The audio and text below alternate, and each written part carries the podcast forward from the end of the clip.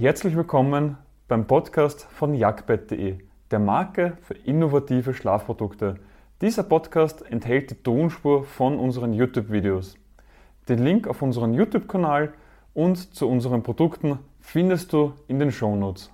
Vier Wege, deine alte Matratze zu entsorgen. Ja, warum eine alte Matratze entsorgen muss, sind unterschiedlich. Sie kann schon durchgelegen sein, sie kann einfach zu alt sein, man fühlt sich nicht mehr wohl. Partner ist weggekommen, ein neues dazugekommen oder man zieht zusammen, man zieht auseinander und und und. Also es gibt viele verschiedene Gründe, warum die Matratze entsorgt werden muss. Ja, aber was passiert denn mit der alten Matratze? Wo muss diese fachgerecht entsorgt werden? Und vieles mehr erkläre ich dir in diesem Video. Doch fangen wir ganz am Anfang an. Darf eine Matratze einfach in den Restmüll?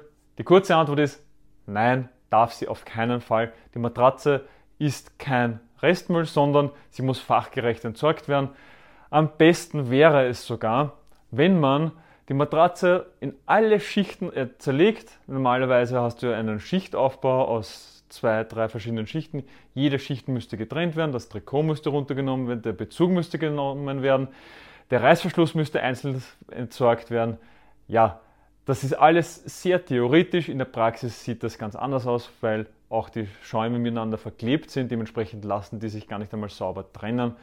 Und es ist so, dass die Matratze zumindest im Matratzenbezug einzeln getrennt werden muss und der Matratzenkern auch einzeln getrennt werden muss. Und das bringt mich auch schon zur ersten Variante, wie du deine alte Matratze entsorgen kannst, nämlich im Sperrmüll.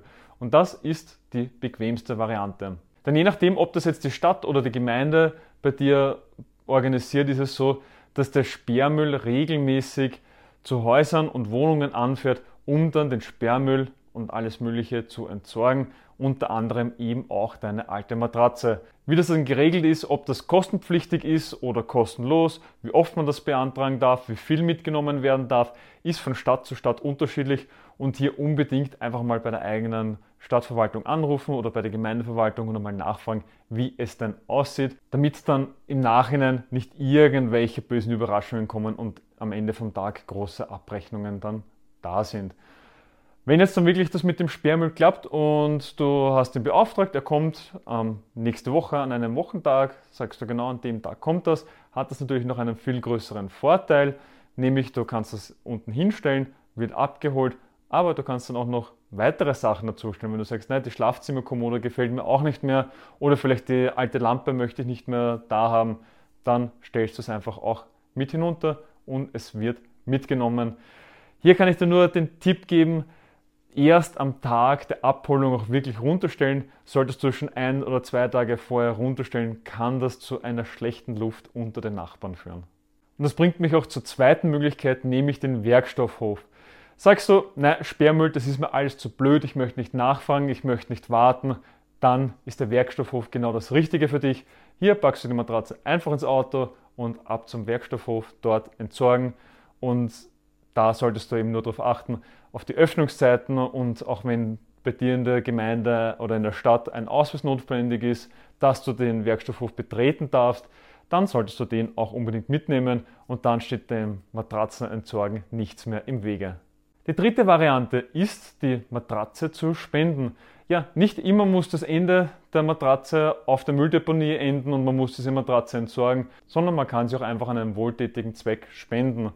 Normalerweise geht das dann nicht irgendwo, dass du sie in die dritte Welt schicken kannst oder irgendwo nach Afrika oder sonstige Länder, sondern bestenfalls informierst du dich im Internet, was es dann da überhaupt alles gibt. Es gibt regelmäßig irgendwelche Katastrophen, die dann die Hilfe brauchen. Es gibt dann auch ähm, Senioren, die das dann benötigen. Die Altersarmut wird ja immer mehr. Oder es gibt auch Frauenhäuser oder sonstige Einrichtungen, die wirklich auch Matratzen benötigen. Aber auch beim Spenden gibt es gewisse Grenzen, denn die Matratze darf nicht allzu widerlich aussehen. Sie sollte in einem gewissen guten Zustand noch sein. Sie sollte nicht komplett durchgelegen sein. Es sollten nicht schon riesige Flecken drauf sein, sondern sie sollte in einem halbwegs guten Zustand sein. Ansonsten dürfen die Vereine das gar nicht annehmen.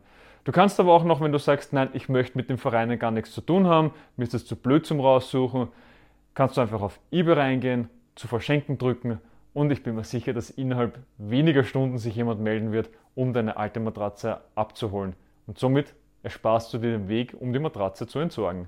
Die letzte Lösung ist eine, die dann mit dem Matratzenkauf zusammenhängt, nämlich der Hersteller bietet es an, die alte Matratze zu entsorgen. Im Normalfall ist dieser Service kostenpflichtig und du kannst es direkt bei der Bestellung schon dazu buchen, dass du sagst, bitte die alte Matratze mitnehmen und die wird dann auch fachgerecht von der Spedition, vom Hersteller, von wem auch immer dann entsorgt.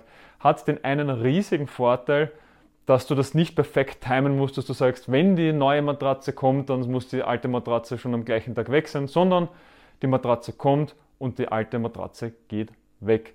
Es gibt keine Überschneidungen, du musst es nicht irgendwo timen und hast auch niemals das Problem, dass du sie irgendwo zwischenlagern musst. Besonders wenn sich die Lieferung einmal um ein, zwei Tage verschiebt. Ich hoffe, du hast direkt etwas aus dieser Podcast-Folge für dich mitnehmen können. Wenn ja, dann gib uns eine Bewertung auf deiner Podcast-Plattform Sie hilft mehr, als du glaubst. Weitere Informationen zu uns findest du auf jagdbett.de. Den Link dazu findest du auch in den Shownotes. Bis zum nächsten Mal.